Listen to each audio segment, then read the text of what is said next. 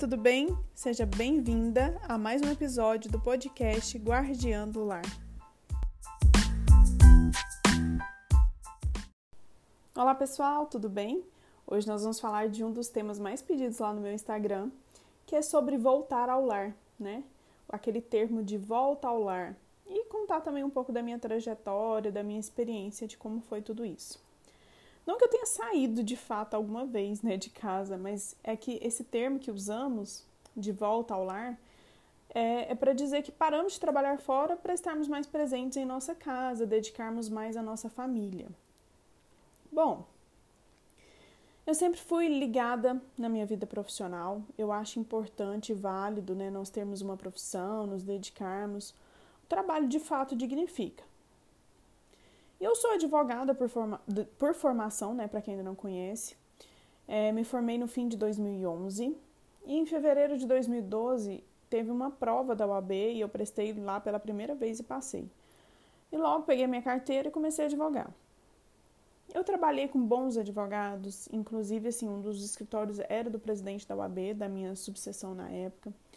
É, advoguei para empresas, é, depois eu abri meu escritório sozinha, tive sócia, depois voltei a advogar sozinha. Fiz pós-graduação em Direito Tributário e metade, inclusive, de uma pós de Direito Civil que eu tive que trancar por conta da minha segunda gravidez. E após alguns anos na área, eu resolvi também abrir uma loja de semijóias, acessórios de luxo, bolsas.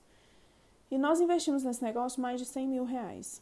E a loja, assim, realmente ficou maravilhosa eu sempre fui apaixonada no empreendedorismo, né? Eu estava amando trabalhar com a loja, abrir empresa, eu viajava negócios, eu dei entrevistas para programas de TV, né, para falar sobre empreendedorismo, enfim. E nesse período eu já fui diminuindo o ritmo um pouco da, da advocacia e me dedicava totalmente à loja. Mas e aí, né? Minha vida profissional, ok. Mas como que estava a minha família? Quando eu tive a Luísa, para quem não sabe, a Luísa é minha filha mais velha, eu só advogava. E aí eu voltei a trabalhar quando ela tinha uns dois meses de vida. No início ela ficava meio período comigo, meio com a babá. E depois já começou a ficar o dia inteiro só com a babá. A Júlia, que é a minha segunda filha, nasceu uns três, quatro meses antes da inauguração da loja, dessa loja que eu falei para vocês. Eu lembro que eu estava de resguardo e indo à obra, porque a gente resolveu reformar o imóvel antes da inauguração. Então, assim, eu de resguardo, tendo que lidar com pedreiro, comprando material, reuniões com a agência de marketing, tirando foto, porque eu também era modelo e a garota, a garota propaganda do meu negócio. E nessa correria louca de muito estresse, adivinha? Meu leite secou, né? Amamentei apenas dois meses. E aí eu já quase nem parava em casa. E depois da inauguração da loja, nossa, aí que eu trabalhava o dia inteiro, né? E a Júlia ficava integralmente com a babá. Falando em Júlia, pessoal, pensa numa menina que nunca me deu um pingo de trabalho, nem como recém-nascida. Ela dormia naturalmente às sete da noite e acordava às sete da manhã. Sempre foi assim, até hoje. Então eu via ela muito pouco, porque é, eu via ali no comecinho da manhã, porque eu entrava na loja às oito, então ela acordava às sete, eu ficava ali entre sete às oito com ela. Na hora do almoço era 15 minutinhos, e 15 minutos mesmo, quando eu almoçava direito em casa, né? E no final da tarde, quando eu chegava, eu buscava a Luísa na escola ali por volta das 5 e meia. A Luísa sempre frequentou a escola lá desde os dois anos de idade. E eu chegava em casa mais ou menos por volta das seis. E aí eu ficava entre 6 e 7 horas da noite com ela, porque 7 horas ela já dava o sono e queria dormir. Então vocês perceberam que o tempo que eu tinha com ela, praticamente eu posso falar que o tempo de qualidade mesmo era entre 6 até 7 da noite. Porque de manhã ainda tinha aquela correria, eu tava me arrumando para sair. E eu tô falando, gente, de uma bebê de 4, 5, 6 meses de idade. Que precisa ficar perto da mãe então pensem assim, né, o, o que que eu olho para trás hoje e, e, eu sinto até um pouco de remorso, para falar a verdade, de tão pouco que eu passei por, com ela. Eu não vou nem contar os dias em que eu trabalhei até mais tarde, né, chegando bem à noite em casa. E a Luísa, minha mais velha, como eu disse, ela ia para a escola à tarde, né, e ficava com a babá de manhã. Pessoal, eu nunca consegui ir em uma reunião de pais. Eu perdi várias apresentações na escola, inclusive um dia das mães, que eu cheguei tão atrasada que ela estava sentada sozinha em uma cadeirinha com uma florzinha na mão, ao lado da professora me esperando, com a carinha toda triste. Olha, esse com certeza foi assim um dos piores momentos da minha vida, porque ali eu percebi que eu estava sendo aquelas mães workaholic de filme, sabe? Que nunca tem tempo para os filhos, focava só no trabalho. E detalhe, eu não contei que aquele dia também era meu aniversário. Tudo isso que ia acontecendo com as meninas, é lógico que me incomodava. No fundo eu sabia que tinha algo errado, mas no final vinha aquele pensamento que me confortava, né? Que era, ah, essa é a vida da mulher moderna, que trabalha fora, que tem que dar conta de tudo. Eu não tô sozinha, é normal. O que tá acontecendo comigo acontece com todo mundo. E eu contando essa história para vocês, eu sei que muitas devem estar tá me julgando, né? Dizendo, nossa, que péssima mãe que ela era. Mas na verdade, pessoal, quando a gente está vivendo isso, nós não nos vemos como uma péssima mãe. A gente sabe que não é a melhor, mas também a gente não enxerga com clareza a gravidade daquela situação que a gente está vivendo. E nesse tempo, adivinha também, né? Meu casamento, ladeira abaixo. Então era assim: meu profissional crescendo, eu me desenvolvendo profissionalmente e a minha família só desabando. E eu e o meu esposo, a gente trabalhava feito louco naquela época. Ele no trabalho dele, eu no meu. E eu ainda passava alguns problemas da loja para ele me ajudar a resolver. Né? A gente não tinha tempo para nós, não tinha tempo de qualidade. Quando a gente sentava para conversar, era só sobre trabalho, sobre problemas. E aí nós fomos nos, afastando como marido e mulher. Era como se, se nós fôssemos apenas sócios, sabe? Que moravam na mesma casa e cuidavam de duas crianças. Era isso. E aí, nesse cenário, você já pode imaginar que a gente brigava muito também, né? E aí eu lembro uma vez que ele me pediu para voltar a fazer um cerco de Jericó lá na comunidade Nova Aliança. Para quem não conhece essa comunidade, é da renovação carismática da Igreja Católica. E a gente já tinha feito alguns cercos de Jericó uns anos atrás, mas tinha, tinha um tempinho que a gente não ia. E ele começou a me cobrar isso, sabe? Ele falava assim que eu era mulher da casa, então eu tinha que ser a que mais rezava. Mas Nessa época, gente, nem na missa eu tava indo. Eu não conseguia ir na missa. E olha que a gente morava de frente à igreja. Era literalmente de frente, era só atravessar a rua. Eu arrumava, assim, umas mil desculpas para não ir, sabe? E nessa época eu tava muito ligada àquela galera espiritualizada, né? Eu tava quase convencida que religião não importava, que todas elas acabavam falando a mesma coisa que a gente tem que se conectar com Deus e pronto, acabou. E, bom, enfim, né? Com muita insistência dele para eu participar desse cerco de Jericó, eu fui, mas eu fui com raiva. Porque eu pensava assim, gente, se ele quer rezar, por que, que ele não vai? Por que, que fica me mandando? Que coisa!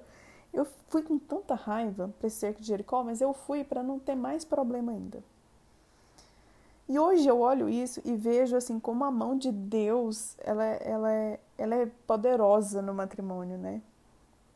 Quando se fala assim, uma só carne, o marido e a mulher, eu acho que é exatamente isso, porque Deus via que eu estava me perdendo cada vez mais e que eu estava destruindo a minha família.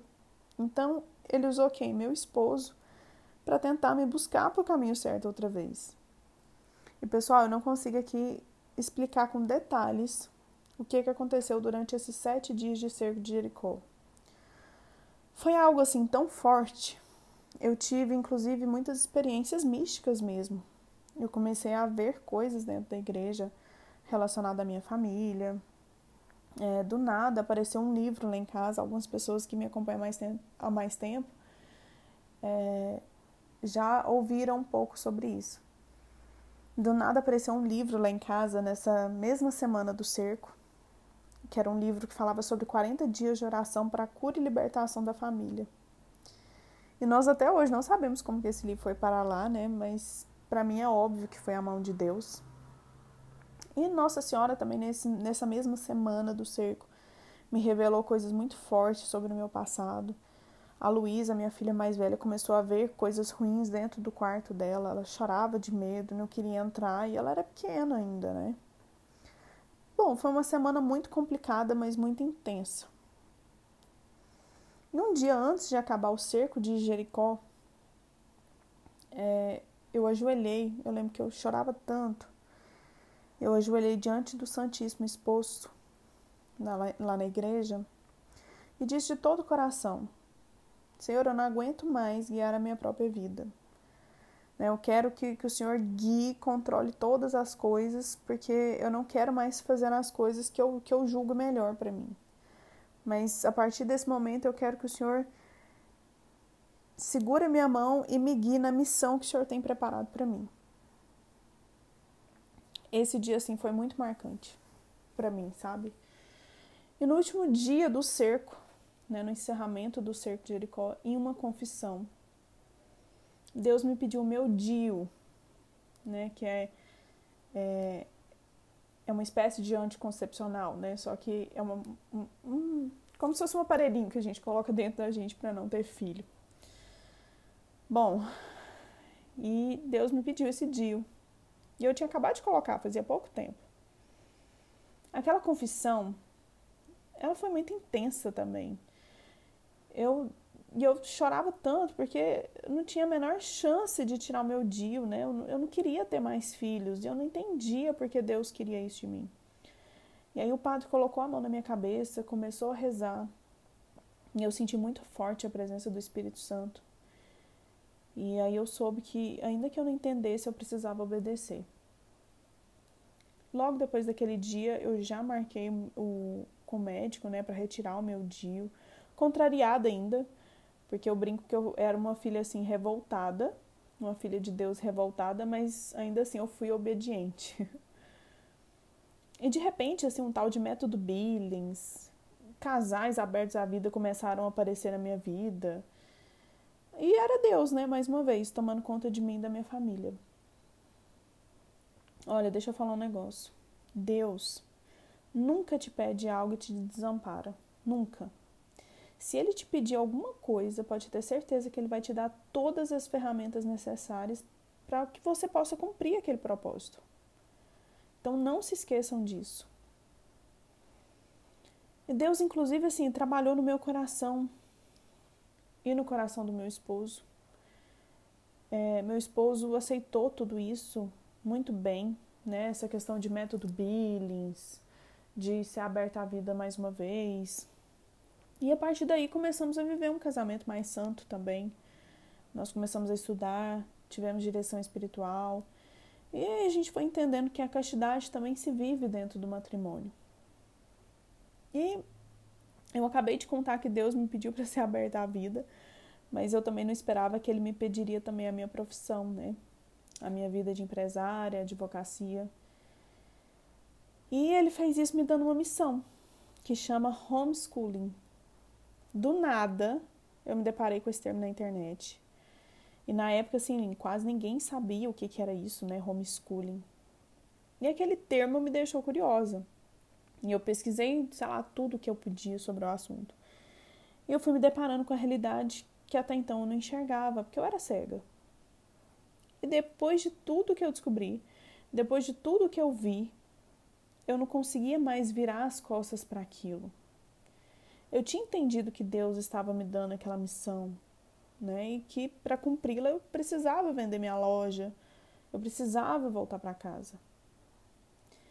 Deus sabia que esse era o único jeito que me faria ter coragem mesmo, né? Coragem suficiente para abandonar os meus negócios, senão eu não ia voltar.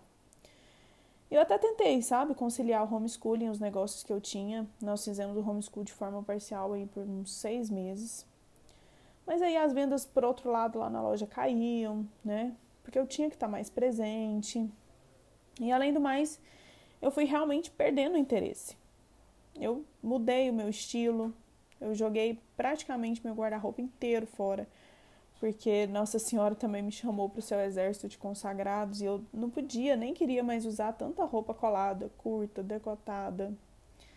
E aí meu interesse também pelas coisas que eu vendia, pela posição que eu me colocava, eu fui desinteressando. Enfim, vendi a loja. Eu chorei no dia que eu entreguei as chaves para a compradora, né, para a nova compradora, que graças a Deus é uma pessoa muito boa. Mas eu voltei feliz, com o coração tranquilo, em paz, para o meu lar. Deus me restaurou. Restaurou o meu matrimônio, o meu relacionamento com as minhas filhas, ele restaurou o meu lar.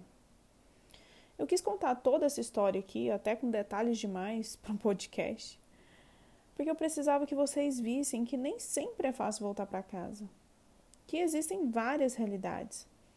Algumas não estavam passando por nenhuma tempestade, nem estavam afastadas de Deus, né, quando resolveram voltar para os seus lares, foi algo mais tranquilo. Só que no meu caso, eu precisei passar por tudo isso para voltar meu coração de fato para o meu lar. E talvez você não precise necessariamente deixar toda a sua vida profissional. Eu conheço muitas que resolveram trabalhar apenas meio período para poder estar mais presente nas suas casas. Eu conheço outras também que arrumaram um trabalho home office, né, para que também possam estar mais juntos dos seus filhos, da sua família. E eu sei que existem aquelas mães que não têm opção, que, que precisam mesmo trabalhar fora das 8 às 18 que o sustento da casa depende delas. E se você é uma dessas mães e está com o coração apertado agora por conta disso, não se preocupe. Porque Deus não vai te desamparar, Ele está cuidando de tudo. Só que se preocupe em fazer a sua parte. Seja a melhor mãe, a melhor esposa que você puder, dentro do seu tempo, das suas possibilidades. Você, mulher aí que está me escutando agora, não importa a realidade que você está vivendo nesse momento. Eu só peço que você lembre que o seu lar, a sua família, é a sua primeira e principal missão. Dê o seu melhor. Tira o foco do seu coração das coisas secundárias. Volta o seu coração para o seu lar, que é sagrado. Lá precisa ser um lugar de paz, de aconchego, um lugar em que toda a sua família queira ficar, que seus filhos, seu esposo se sintam bem, se sintam seguros lá dentro. E você, que quer largar tudo e voltar para casa, entenda que as dificuldades virão, né? Que quando você estiver passando por alguma dificuldade, pode ser que venha aquele conflito interno, como se você não fosse importante, como se as mulheres que trabalhavam fora fossem mais valorizadas. E não se iluda, porque é isso mesmo, tá? O mundo moderno ele vai valorizar a mulher que trabalha fora, que não tem filhos, que cria pet, que é sensual. Não espera apoio da sociedade moderna, porque isso não vai acontecer. Quem vai te valorizar é a sua família e o céu inteiro também que que vai te olhar lá de cima e te ver como uma guerreira, uma mulher sábia, uma mulher virtuosa. Como você pode perceber pelas coisas que eu disse aqui, Existem vantagens e desvantagens de voltar para casa. Mas você pode ter certeza que os benefícios eles são bem maiores. Então, não tenha medo, tá bom? Que Nossa Senhora te acompanhe e que os santos anjos da guarda acampem em seu lar. Se você ainda não me segue lá no Instagram, é arroba Dani Pontieri Moreira. Muito obrigado por acompanharem mais um podcast do Guardião do Lar. Fiquem com Deus e até a próxima.